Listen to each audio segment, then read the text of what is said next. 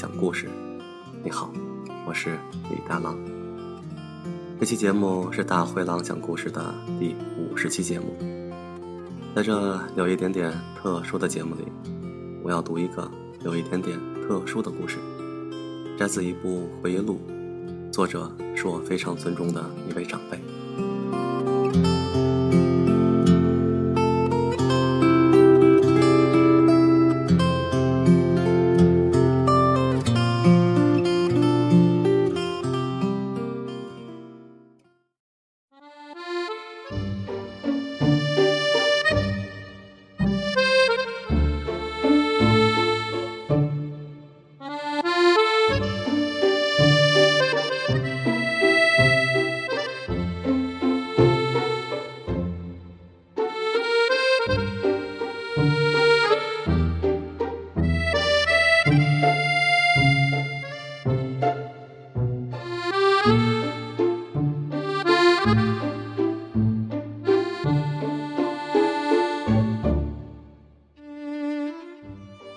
每个人的童年回忆大多是不完整的，因为童年大部分时间还处于没有记事的阶段。除童年后期有些零碎事情，长大成人后还能回忆得起。现在所谓能知道的童年事情，基本是听父母及他人的叙说才得以知道的，并非来自于个人原始记忆。我生于一九五七年五月二十二日，在我出生的前一个星期，即五月十五日。人民日报发表了毛泽东亲自起草的“事情正在起变化”的社论，标志着反右斗争的开始。我就是在反右斗争的掀起初期诞生了。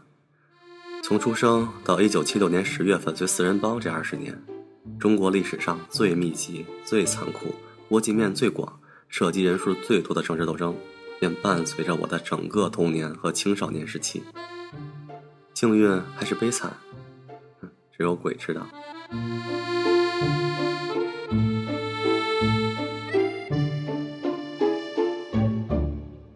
我基本是生活在一个没有父亲的家庭里。一九五七年九月三十日，即我出生四个月零八天这一天的夜里，一群警察在片警带领下破门而入，将我那时还没有任何记忆，甚至不知长得何种模样的父亲铐走了。至于被捕原因，现在想起来有些不可思议，只因为他解放前当过警察，按当时的话讲叫旧警察，随后被判刑，刑期之长，现在想起也令人咋舌，十五年。长大后方知那是一场镇压反革命的运动，现在想起那时的做法，真真叫人唏嘘不已，感慨万千。我是我家的第六个孩子，也是最小的一个。听母亲及哥哥姐姐们讲，在我不到一岁的时候，有一次得了急性痢疾，被送到了北京市人民医院进行抢救。据说当时已奄奄一息，别的大夫表示这个孩子没救了，叫家人准备后事。忽一日来了一个姓谢的主任查房巡诊，查到我病床前时，一看病床上的患者我也姓谢，便说。看在同事姓谢的面子上，救我这个孩子一命吧。于是乎，不知开了什么灵丹妙药，我便活了过来，直至活到现在。不出意外的话，估计还要再活下去若干年。每每当我想到这件事时，便会产生很多感慨。设若我姓谢，来的大夫不姓谢；设若来的大夫姓谢，而我不姓谢，结果会是怎样的？在我住院期间，有一个新疆军区的大官母亲说是司令员，哥哥说是军区政委，也住在人民医院。此领导也许戎马一生，为革命奔波于战场之中，出入于生死之间，故在战争年代未曾婚配，解放后方有家室，但不知何故膝下无子，老之将至，思子之心日甚一日，抱养一个孩子，便成为他们夫妻月生日重的首要心愿。住院期间，四下打听有无可领养的小孩不知他从哪里得知我家子女众多且经济情况甚差的信息。经过他在战争年代养成的善于对敌情的分析，初步得出此家此孩有获取到手的希望和可能。于是，有一天，便找到在医院里陪护我的母亲，将此心愿透露出来，希望我母亲能把躺在病床上的我送给她做养子。当时还不到四十岁的母亲，因孩子众多，就没有再参加工作了。那个时候，六个孩子不是上学，就尚在襁褓之中。以前还能靠父亲的工资养活全家，然而随着父亲的锒铛入狱，家里顶梁柱顷刻崩塌，家庭收入顿时皆无。母亲只能在照顾六个孩子的同时，抽空给外人洗衣缝纫，挣来少许的钱养家糊口。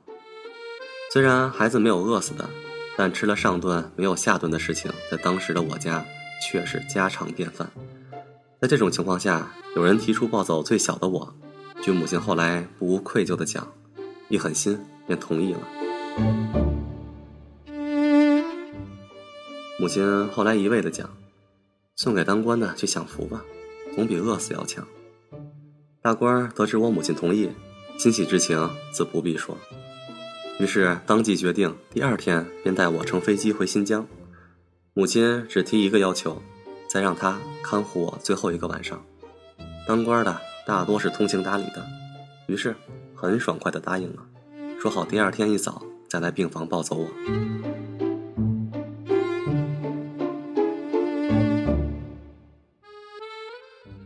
黄昏既至，暮色渐临，安静的病房里，母亲正默默的端详着再过十几个小时就不再属于她的我。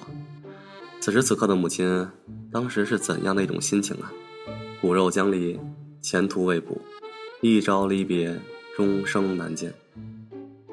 突然，病房门被人撞开，母亲惊恐的回头一看，只见我大哥，一个当时只有十三岁的毛头小男孩，莽撞的冲进了病房，满头是汗，气喘吁吁。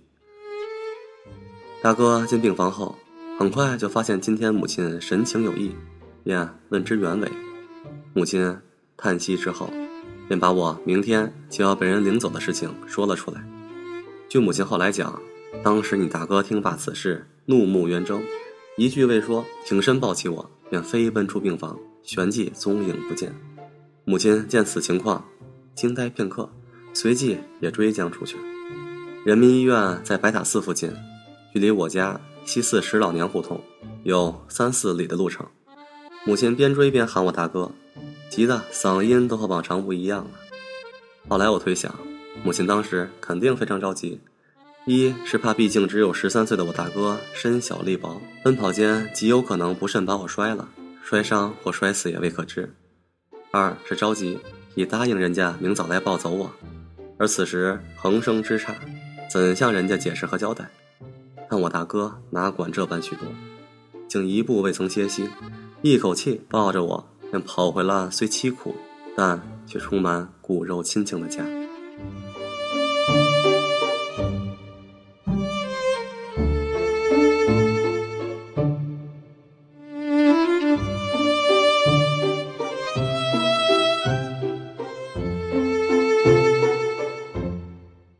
至于母亲后来是否回到医院，又如何向大官道歉等后续事宜，便不曾再听说。每当提起母亲，我总是有万千的话想要诉说，有千万的情感想要表达。我极为敬仰她，特别崇拜她，万分感念她，永远怀念她。她是一个母亲，但不是一般意义上的母亲。她历经了所有母亲都曾历经的经历，除此之外，他还经历了绝大多数母亲所不曾经历的苦难。如若他只是一个一般人，他所经历的一切也许不足为奇，但正因他不是个一般人，所以他的经历便足以称之为奇。母亲的不一般源于他出身在一个不一般的家庭，母亲姓童，满族人，他的前十一世祖先叫童养性，是努尔哈赤建立后金、推翻明朝、建立满清王朝的得力干将和首功之臣。在努尔哈赤大赏群臣时，分为八等。在第一等八名满汉朝臣中，童养性名列第一，因他功勋卓著，被努尔哈赤招为驸马，官拜二等总兵，官世职。在清朝设汉军四旗时，皇太极任命童养性之侄童图赖为正蓝，镶蓝旗副都统，后加授一等参领侍职，升任吏部尚书。稍后立镶黄旗，授正蓝旗都统。当清代发展到康乾盛世时，佟氏家族也进入了鼎盛时期。在顺治、康熙、雍正、乾隆四期，这个名门大族先后出现了两个皇后、一个贵妃和两位驸马。至于尚书、督府、将军等重要官职，则遍及朝廷内外。他们位尊权重，显赫一时，史上被称为“同半朝”。康熙皇帝的母亲孝康章皇后，就是同图代的女儿。康熙的贵妃后册封为孝义皇后者，不仅是同氏家族的后代，而且是亲姑侄。由此可见，佟家和满清皇族之间的关系是何等密切。两家的关系伴随了满清王朝近三百年的始终，直至宣统三年，也就是一九一一年，佟氏门中的第十代传人佟以公，也就是我母亲的爷爷。还承袭着一等公爵。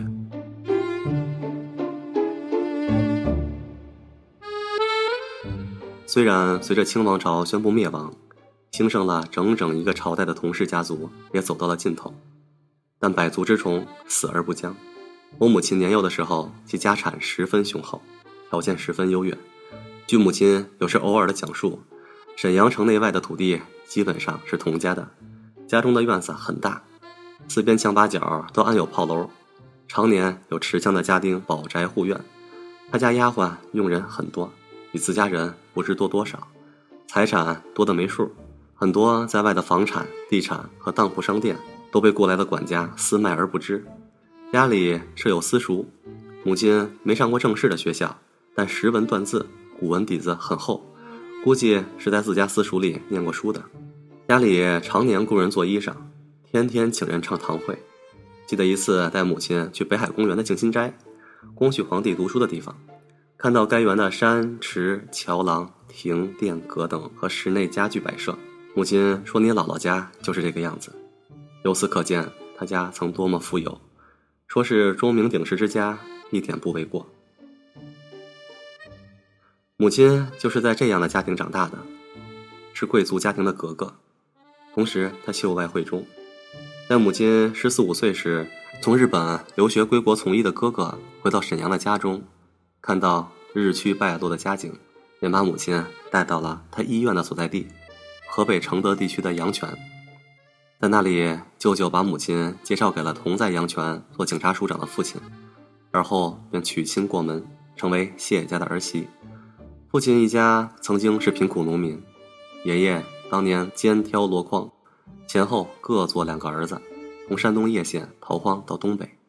后来四个儿子都读了书，学而优则仕，在他四个儿子身上得到了体现。四个儿子都在政府部门谋得差事，故我奶奶逢人便讲：“我的四个儿子争气长脸，全当了官儿。”这是听母亲后来转述奶奶的话。我没见过奶奶，但从母亲的只言片语中能够得出对她的印象和评价。奶奶是一个封建思想和传统家族习俗极为严重，却没有任何文化的典型婆婆。她对儿媳妇很不好，总是百般刁难。估计她当儿媳妇时，她的婆婆也是这么对待她的。而她的儿子们，当然包括我的父亲，又对奶奶极为孝顺，百依百随。我母亲进入谢家后，便遭受了她从未遭受过的各种气，这是母亲终生不能释怀和原谅的。两家的反差非常大，但没有办法，因为当时就是那种时代。也许主要是这个原因，母亲对父亲也一直不满，故两个人的感情不是很好。当父亲八十年代回到母亲身边时，母亲的言谈话语中总要夹枪带棒的点着过去的一些事情给父亲听。但不管怎样，当时家里的经济状况还是很不错的。我家六个孩子中，大哥大姐小时候还是享过福的。后来到了北京，听母亲讲，两件事导致了家庭经济状况的恶化。一是当时他们从山东济南来到北京的第一天，一下飞机雇了三辆黄包车，两个黄包车各装两个大柳条包，一辆载着父母和两个孩子。当时四个柳条包装的东西如下：一箱是金银细软，这是到北京全家生活的主要依靠；一箱是衣物。第三箱是我大姐的玩具，第四箱是父亲照的照片。父亲酷爱照相。然而，在三辆黄包车往城里跑的时候，一个黄包车拉着两个箱子逃跑了，而车上两个箱子恰恰是金银细软和衣物。另一件事情是，父亲到北京后准备靠做买卖养家糊口，于是和人合资，弄了一火车厢的货物往外地运送，用文革期间的话叫投机倒把。当列车开到天津时，火车被军队扣押了，货物被罚没。此次买卖可说是血本无归，家财被拐，货物被扣，这两件事导致了家里经济状况急转直下。好在父亲有文化，在一个运输厂做会计，尚有工资收入。这时，我们四个孩子陆续来到了人世。尽管人口增多，但靠父母的工资养家糊口，想来还能凑合过。后因孩子过多。母亲的工资不足以支付因出去工作而请人照顾孩子们的开销，故辞去了工作，专门在家照顾孩子，操持家务。后来家里发生了前面所说的变故，一个没有工作的母亲要把六个或上学或尚待襁褓的孩子拉扯大，这残酷的现实一下子无情地摆在了年仅不到四十岁的母亲面前。具有怎样的毅力、怎样的精神和怎样的力量？才能面对和支起这样如此重负的家庭，我无法想象。但瘦弱的母亲以超人的、异乎寻常的勇气支撑起了这个家，并且一直支撑了二十几年。